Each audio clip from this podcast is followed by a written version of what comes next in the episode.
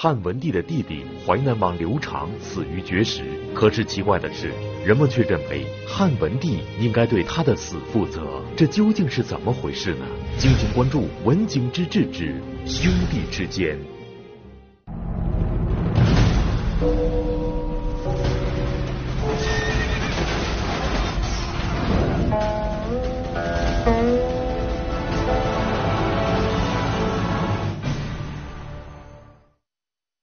汉文帝乾元六年，汉文帝的亲弟弟淮南王刘长竟然召集了七十个人，用四十辆车准备谋反。在我们今天看来，这样的谋反简直就是个笑话。很快，他就兵败被抓进了监狱。随后不久，淮南王刘长竟然绝食而亡。汉文帝接到这个噩耗，放声痛哭，悲伤不已。可是让人奇怪的是，不管是当时还是后世，人们却认为，对于淮南王刘长的死，汉文帝负有不可推卸的责任。可是刘长谋反和自杀都是他自己的选择，为什么人们要把这个责任推给汉文帝呢？河南大学王立群教授为您精彩讲述系列节目《王立群读史记之文景之治》第十一集《兄弟之间》，敬请关注。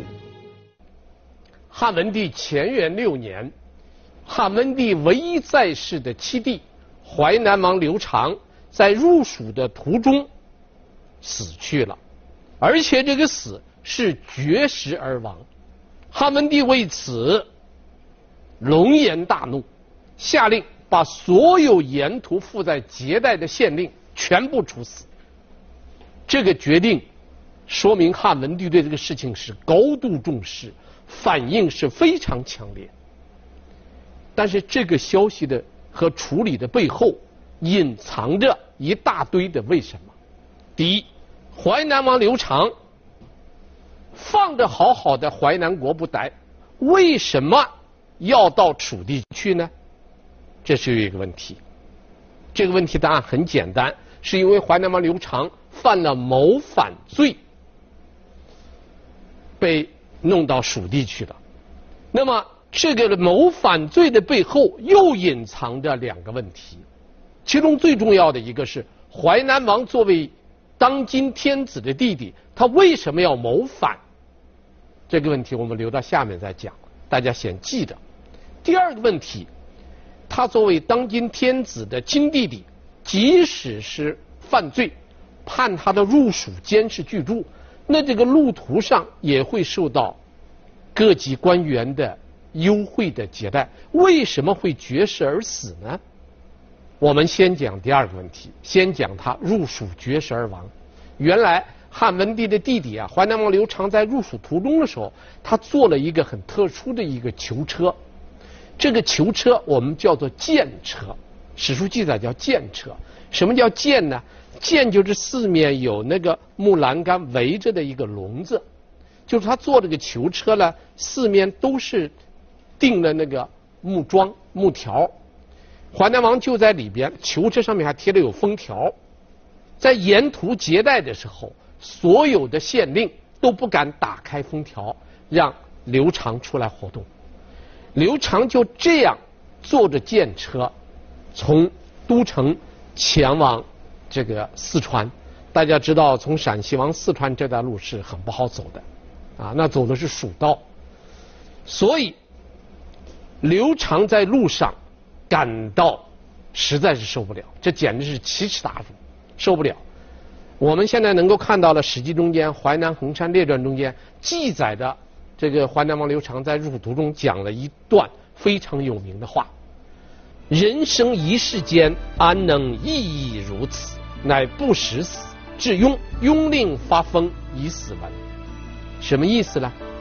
说人生一世啊，哪能够像这样受此奇耻大辱呢？每一个县都是这样，所以他绝食了。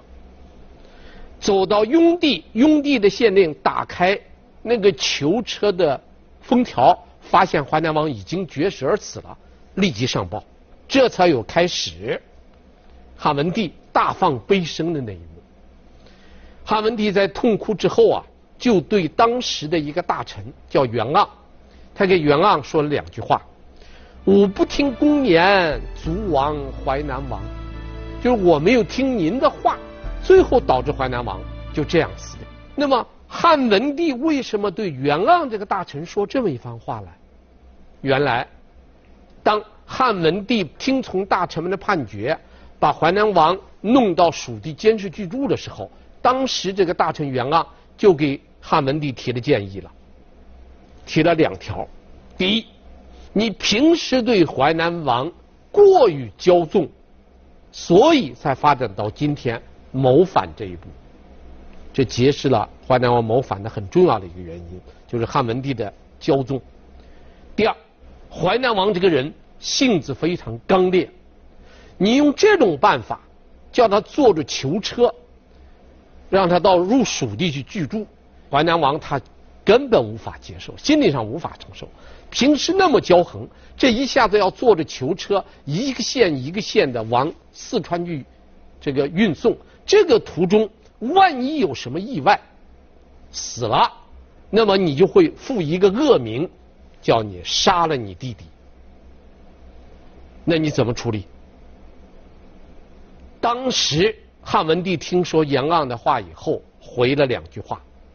叫吾特苦之而，令复之，什么意思啊？我只是叫他受一点苦，我很快就把他解脱出来，所以没有听。结果刘长死了，汉文帝听到这个消息以后，才对那个大臣袁盎说了那两句话，说我没有听你的话，结果导致淮南王死去了。那汉文帝就问袁盎这事怎么处理？袁盎说好啊。把丞相、御史大夫这些人全杀掉，以谢天下。汉文帝听完以后，没有采纳袁盎的话，而是让丞相给御史大夫下了个令，把沿途负责接待的所有的县令，只要没有打开封条的，打开封条只有雍县的县令，其他的县令全部处死。这是第一。第二，为淮南王隆重举行了安葬，按照诸侯王的待遇给他下葬。而且设置了三户人家，专门为他守灵。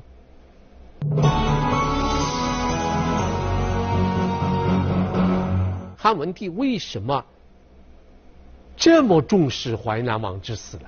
因为淮南王之死有可能给汉文帝带来巨大的负面的影响，所以汉文帝所有采取这些办法，都是为了压住当时有可能出现的那些负面的影响。这是汉文帝乾元六年出现的事情。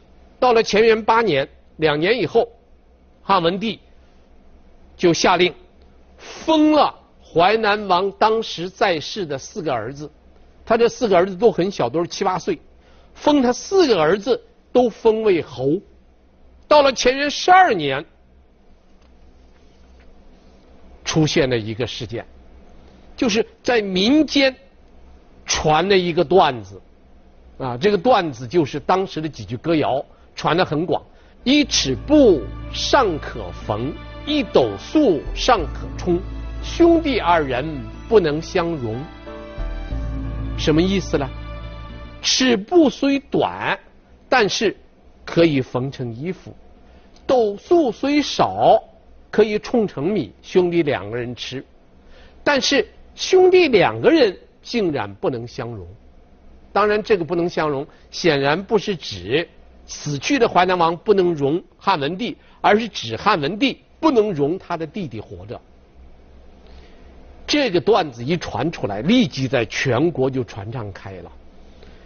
大家知道这个段子啊是非常有意思的。那我们现在有了手机，有了微信，有了互联网，这个段子流传，大家呃见的就更多了。其实，在汉代就有段子流传，不过那个时候段子流传是靠口耳相传的。这个段子当时就流传很广，很快就传到皇宫里。汉文帝听说了，汉文帝听说以后啊，非常激动。他说：“当年尧舜放逐了自己的骨肉，这主要指大舜呐。周公杀死了自己的弟弟管叔、蔡叔，天下人反而称赞舜。”和周公做了对，为什么呢？因为他没有以私害公，那么今天的人传这个段子，是不是认为我贪恋淮南王那四个郡的地呢？因为淮南王刘长在生前拥有四郡之地。于是汉文帝就下令，城阳王刘喜迁到淮南王的封地上去担任淮南王。这个地方我不要了，让原来的城阳王去做淮南王，而且追。已经故去的就绝食而死的淮南王，这个刘长给他了一个谥号，叫厉王，淮南厉王，而且置的陵园也像一个诸侯王一样，按这样的规格来进一步的这个搞好他的后事。这是汉文帝乾元十二年出现的段子事件。到了汉文帝乾元十六年，汉文帝又采取措施了，把已经担任。淮南王的刘喜再迁回城阳，继续做城阳王，然后把空出来的淮南王刘长生前的四个郡的地，封给淮南王刘长在世的三个儿子。他这三个儿子分别担任淮南王、衡山王、庐江王，把他父亲所占的地全部分给了他三个儿子。汉文帝采取了一系列措施来平息民间的各种流言，甚至破例给淮南王的儿子封王封侯。这一系列举措似乎让我们看到了一个做错事的伯父在拼命地弥补自己的过失。可是听到这儿，我们心里就会有一个疑问：淮南王刘长到底是为什么谋反？他是怎么走上这条不归路的呢？我们先说一说怎么谋反的。淮南王刘长的谋反呢，应当说是一个非常荒唐的一个谋反，很荒唐。为了把这个谋反说清楚，我们先介绍一下淮南王刘长的身世。他的这个身世，我们可以用两个字来概括，叫传奇。在刘邦的八个儿子中间，他是很典型的有传奇色彩的一个皇子。其实淮南王刘长的出生背后有一个很长很长的故事，啊，这个故事我们讲一下就知道这个淮南王刘长他是怎么出生的，他的身世是个什么样子。这件事还要倒推回去，讲到汉高祖七年，当时汉高祖刘邦因为平定韩王信的叛乱，在回朝的途中经过了赵国的都城邯郸。经过邯郸的时候，当时赵国的国君，赵国的赵王啊，是刘邦的老部下张耳的儿子张敖。张敖是给刘邦什么关系呢？张敖首先是当时汉初所封的赵国国君赵王张耳的儿子，这是一个一重角色。第二重角色。他也是刘邦的女婿。我们过去多次讲过，刘邦和吕后有一个儿子，就是后来的汉惠帝，啊，刘盈。另外，他还有一个女儿，这个女儿嫁给谁了？嫁的就是张耳的儿子张敖。我们由此可以知道，这个张敖和刘邦有双重关系：第一是君臣关系，第二是翁婿关系。张敖是刘邦的女婿，所以汉七年刘邦经过赵国都城的时候，这个赵王张敖表现得非常殷勤。这个殷勤到什么程度呢？这个穿上这个下人的服装，亲自为刘邦端饭，礼节非常周到。那刘邦对他是是一种什么态度呢？对自己的部下，对自己的女婿是个什么态度呢？史书记载了这么几个字，叫“高祖急局立甚慢议之”。急局是说刘邦坐在那儿的时候，两条腿岔开，这是一种非常不礼貌的一种坐姿。一般汉代人坐的时候，是臀部放在脚后跟上，两个膝盖是着地的。如果整个臀部放在地上，把两条腿向前。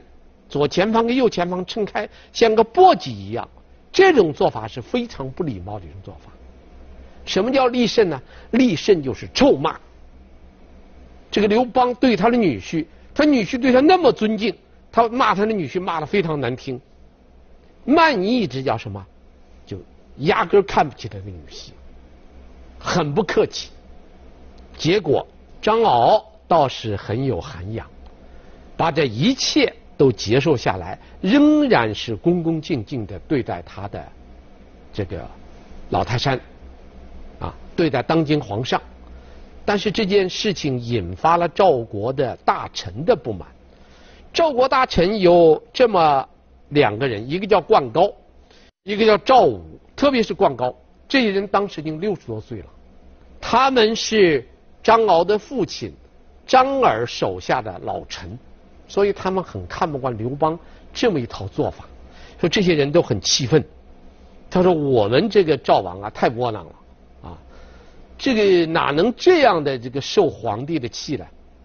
所以他们就下就下了个决心，要把刘邦给干掉。第二年，刘邦又从赵国都城过，这一次就出事了。就在刘邦晚上下榻的博仁县安排的刺客，想半夜刺杀刘邦，结果刘邦这天晚上很奇特。睡觉之前，他突然感到有点心神不宁，就问：“这个县叫什么名字？”手下人告诉：“这个县叫这个博人县。”这个中国古代啊，这个博人跟破人这个音呢是相近的，啊，相通的。他一听说这个县叫博人县，他觉得不吉利，没住，连夜又走了。他这一走，躲过了一次暗杀。第二年，高苏九年，灌高的仇家知道了这件事就上了一个揭发信，把灌高企图去年谋杀高皇帝的事情给揭发了。结果，刘邦立即把赵王张敖、灌高这些人全部抓起来，押到京城去了。这件事情是高祖九年把他们抓起来了，但是。就是刘邦躲过被刺杀的这一年，就是高祖八年这一年，刘邦经过这个赵国都城邯郸的时候，他的女婿张敖当时是赵王啊，赵王张敖是出于好意，从自己后宫中间选了一个美女送给了刘邦，结果刘邦呢也很喜欢，就和这个美女有了一夜之情，但是。刘邦有了一夜之情，并没有住，就连夜走了，躲过了一次暗杀。但是很非常这个奇怪的是，这个女人就因为一夜之情怀孕了。她怀的这个孩子就是刘邦的第七个儿子，后来的淮南王刘长。所以刘长的身世是很很有传奇色彩的。怀孕以后，这个谋杀案发作。发作以后呢，把赵王张敖这些人抓到京城去了，手下他后宫的人，加上手下的大臣，全部抓起来，就在赵国就地监押起来了。淮南王刘长的母亲就被囚禁到那儿了。然后这个这个女人呢，她有一个弟弟，就上京城找到了吕后身边当时非常受宠的毕阳侯，找到毕阳侯，他希望毕阳侯能够。在吕后面前为他说说情，结果这个毕阳侯并没有说多大的劲儿。吕后这个人又吃醋，吕后的醋劲又很大。他听说又有一个女人又怀了孩子，他恼死了。一个戚夫人，一个赵王刘如意，他已经搞得他够心烦的。现在又冒出来一个女人，又是自己的老公，还有一个一个一个儿子，所以吕后根本就不管，啊，不管这个事儿。结果淮南王刘长的母亲就当作犯人被关押住，最后孩子生下来，他的母亲就自杀了。自杀以后，看守这个淮南王刘长母亲的这些官员呐，就把他这个小皇子送到了京城。刘邦一看到是自己的儿子，又听说他的母亲自杀了，感觉很对不起这个女人，结果厚葬了他。就把这个小孩交给吕后，让吕后好好来抚养。所以淮南王刘长的母亲是生下来他之后就自杀了。他从小就失去了母亲，是由吕后带大的。正因为是吕后带大，他跟吕后的关系很亲，跟汉惠帝的关系也很亲。到了高祖十一年的十月，秦部叛乱，淮南王秦部叛乱。当秦部的叛乱被镇压以后，刘邦就把他的皇妻子，就是刘长，封为淮南王，把秦部所管辖的淮南四郡交给了刘长，刘长就被封为淮南王了。这就是淮南王的传奇身世，他是这么样的一个经历生下来的孩子。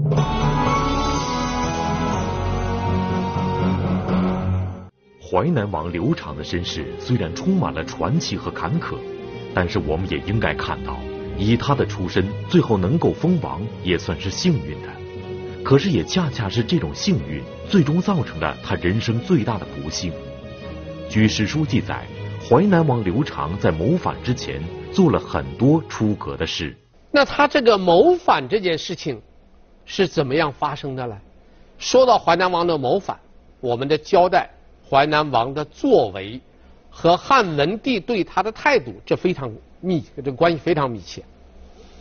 汉文帝一继位，这个淮南王刘长就觉得自己是当今皇上的亲弟弟，所以他就。特别任性，可以就说叫处处任性，任性胡为。但是他怎么样任性？这个汉文帝的觉得是自己的亲弟弟，都原谅他。到了汉文帝乾元三年，这个刘长就去见毕阳侯了。毕阳侯一听说是当今天子的弟弟来了，就见了。见到以后。淮南王刘长就从自己的袖子里拿出来一个大铁锤，二话不说，对着毫无戒备的毕阳侯，就一下子击过去，把毕阳侯当场打死，又让手下的人把毕阳侯的头砍下来，然后呢，掂着这个毕阳侯的头，亲自跑到汉文帝那儿去请罪。他把毕阳侯的头扔到地下，对汉文帝说：“这个毕阳侯该死。”他有三大罪，第一桩罪是我的母亲不应当受到赵王赵国那个谋反案的牵连，结果我的母亲受到牵连。毕阳侯他是吕后的亲信呐、他可以在吕后面前替我母亲说话的，他没有尽力，这是第一桩罪。第二罪，赵王刘如意的母子不应当死，这个毕阳侯没有在吕后面前为赵王刘如意。说话，结果导致戚夫人和他的儿子全部被杀。第三，吕后大封诸吕的时候，实际上威胁到刘姓江山。这个时候，毕阳侯没有阻止吕后，他可以阻止，没有阻止。所以，毕阳侯有三大罪，他该死。然后，我是报母之仇，杀了毕阳侯。最后怎么处理啊？这件事情最终的结果是汉文帝。竟然没有处罚他的弟弟，赦免了他弟弟，这件事情影响太大了。这么一件大事情，杀了一个重臣，汉文帝丝毫没有责罚他。从这儿以后，史书记载有这么几句话：“厉王以此归国亦骄之，不用汉法，出入称禁闭，称制，自谓法令，拟与天子。”什么意思呢？因为他杀了一个列侯，没有受到任何惩罚，所以回到淮南国以后，他更加任性妄为。他不用汉朝的法律，自己出入都要戒严，像天子出入一样，而且他把自己下达的王命，像皇帝的命令一样来执行，自己执行一套法令。完全不用汉法，这种做法引起了大臣的不满。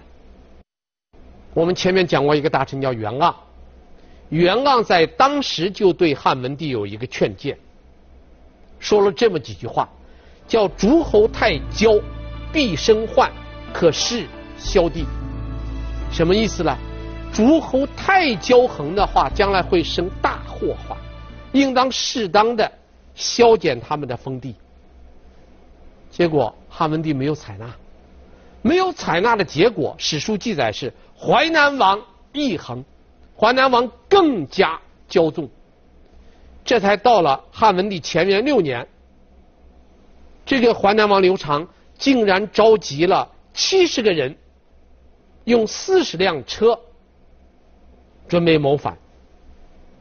这个事情很快被发现，抓起来了。所以这个谋反案让我们今天看起来非常荒唐。七十个人，四十辆车，就要搞谋反，这在中国历史上几乎是闻所未闻的。这样的人力，这样的战斗力，那是根本发动不了叛乱的。但是刘长竟然就用七十个人、四十辆车，就想发动谋反。当然，这个事发以后，大臣们就要审议这件事情了。那么汉文帝就下令把他弟弟淮南王刘长抓起来，送到京城。以丞相张苍为首的大臣们商量以后，给刘长定了六大罪状。第一是蔑视朝廷，不听诏令；第二是不遵法度，自比天子；第三是任意设官，欺骗天子。第四是擅违法令，不用汉法；第五是网罗逃犯，杀人灭口；第六是策动谋反，阴谋不轨。六大罪状，证据确凿。结果这个一审的结果，以丞相为首的这些人上报的结果是判死罪，把淮南王刘长定为死罪。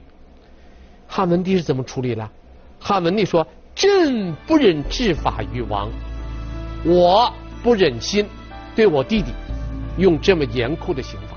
你们再商量。”第一次审判被汉文帝否定了。丞相张昌等四十三位高官再次合议以后，仍然认为刘长这个谋反案不能宽恕，还是要执行死刑。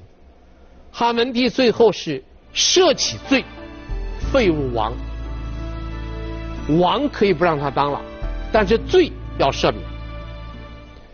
然后丞相张昌再次代表大臣上表，认为刘长犯的确实犯的死罪。既然你不杀，那怎么办呢？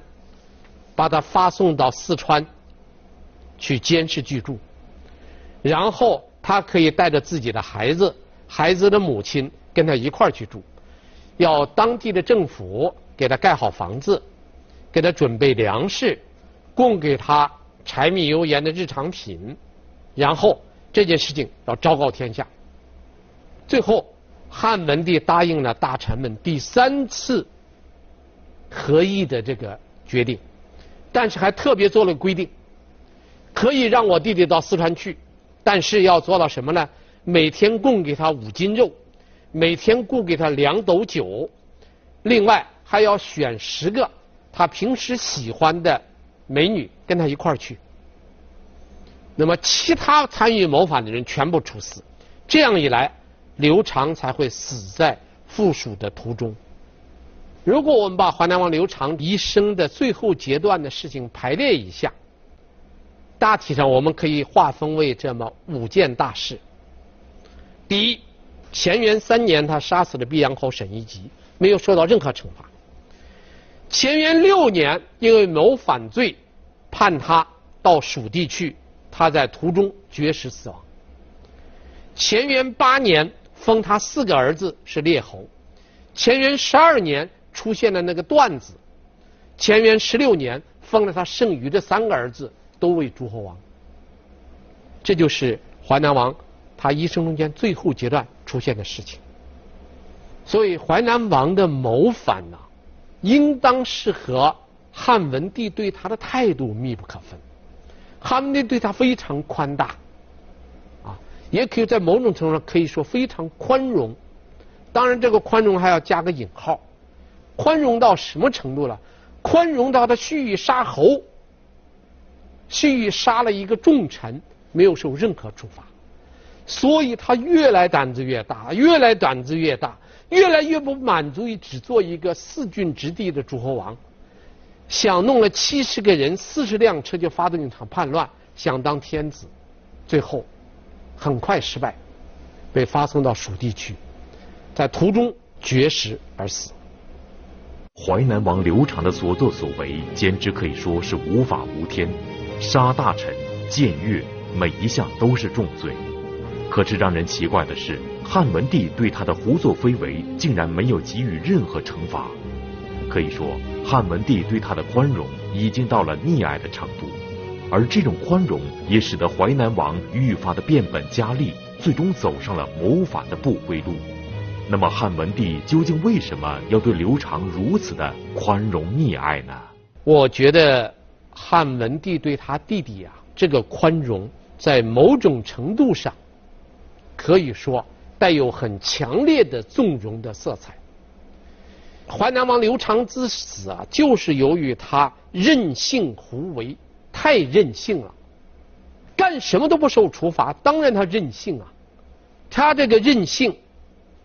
不是与生俱来的，而是环境给他造成的。我们看有两个时期他是不任性的。第一，吕后在位的时候，他妈死了，他跟着吕后长大，他恨毕阳侯沈一吉，但他只是心里边恨，表面上丝毫没有带出来，他不敢任性。第二，他谋反被抓起来以后，一直到送往蜀地的途中，他不敢任性。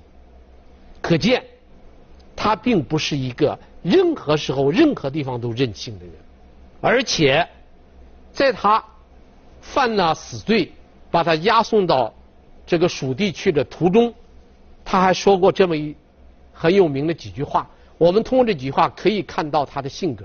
他这样说：“他说，谁谓乃公勇者？我安能勇？吾以骄，故不闻吾过至此。谁说我是一个勇敢的人呢？”我只是因为太骄傲了，太骄横了，我从来听不到别人指责我的过错，所以我才发展到今天的地位。这是刘长自省的话。你从刘长自省的话可以看出来，刘长在押送到蜀地的途中，坐着囚车的时候，他知道自己是平时听不到有人批评他，才走到今天。他的任性，是他周边的环境给他造成的，是由于他哥哥对他的骄纵造成的。那么汉文帝对他弟弟到底是宽容还是纵容？我们看两件事。第一，这前面我讲过了，当淮南王刘长杀了毕阳侯沈这个沈一吉的时候，当时。袁盎就向汉文帝说：“诸侯太骄，必生患。”当时就指责出来，要削他的地。汉文帝没有答应。其实汉文帝给进谏的袁盎两个人都很清楚，一个人之所以能在社会上骄横不法、任性胡为，无非是两点：第一，有人娇宠；第二，太有实力。有实力的人，受人娇宠的人。才敢任性胡为。为什么一干一般的人不敢任性胡为？没有那个实力，没有人教化你，你敢胡作非为，马上就把你抓起来，绳之以法。他不敢。而淮南王刘长是什么都不怕，天不怕地不怕。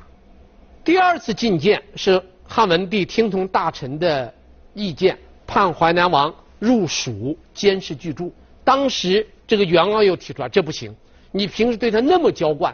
你现在突然之间用囚车押着他到那儿去，他受不了，一定会死。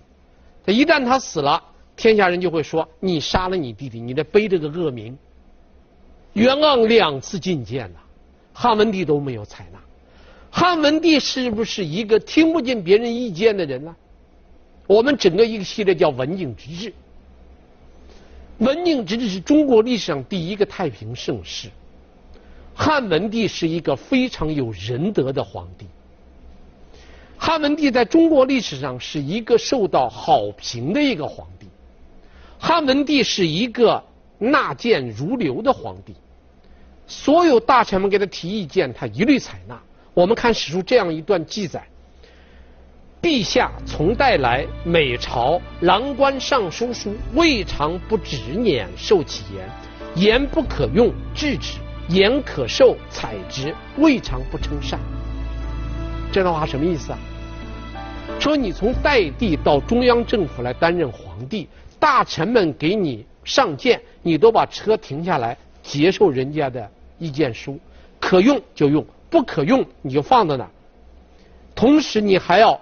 表扬那个给你提意见的人，这样一个从谏如流的皇帝，怎么会对袁盎两次进谏都听不进去呢？这很奇怪啊！凡是知道淮南王性格的人，就会知道淮南王这样的处理，将来会必然会走到谋反的路上。淮南王这样一个性格，突然中间把他关到囚车里，他必然会死在路上。袁盎两次进谏。汉文帝刘恒都没有采纳，我觉得这不是忽视，而是出自出自有意，有意不采纳。以汉文帝的智慧，他能解决重臣周勃，能解决皇族派的刘襄、刘璋、刘兴菊，把功臣派给皇族派最能够威胁他地位的人全部打下去。这么一个皇上。他怎么能够看不明白这件事呢？因此，只能说这叫有意放纵，通过放纵让他弟弟一步一步走上不归之路。假如我们同意这么个看法，又带来一个问题：汉文帝是在中国历史上非常有名的一个有仁爱之心的皇帝，为什么对他的亲弟弟这么狠呢？为什么对弟弟下这样的狠手呢？我觉得汉文帝和他弟弟淮南王刘长的关系是双重关系。第一，兄弟手足；第二，君臣。这个君臣关系很重要。汉文帝在这里边有两个衡量过重。第一，当他弟弟在世的时候，他对他弟弟对皇权的威胁考量过重。所以他才放纵自己的弟弟，要除掉他弟弟。第二，当淮南王死过以后，他对淮南王刘长给他带来了负面的影响考量过重，所以又是封封他的四个儿子为列侯，然后封他的三个儿子为王。总而言之，汉文帝完全是从自己君王的角度去看待他的兄弟关系。所以才出现了这些问题。当然，刘长自是首先是自己作孽，不作就不会死。这个怪不得别人，是他自己所作的。但是另一方面，我们也应当指出来，汉文帝对他弟弟之死负有不可推卸的责任。这一点，民国时期有一个作家叫蔡东藩，他写过一个中国的。这个二十四史的通俗演绎，蔡东藩就持这样一个看法，而且蔡东藩举了一个例子，他说《左传》中间不是有一个郑伯克段语嫣吗？当时的郑庄公为了赶走杀死他母亲特别宠爱的他的弟弟公叔段，就有意的放纵公叔段，一直到最后公叔段发动了谋反，被郑庄公一举打败，驱逐到国外去了。把他母亲也流放了，这就是中国历史上非常有名的一个故事，叫《郑伯克段女冤》，《左传》中间的名篇。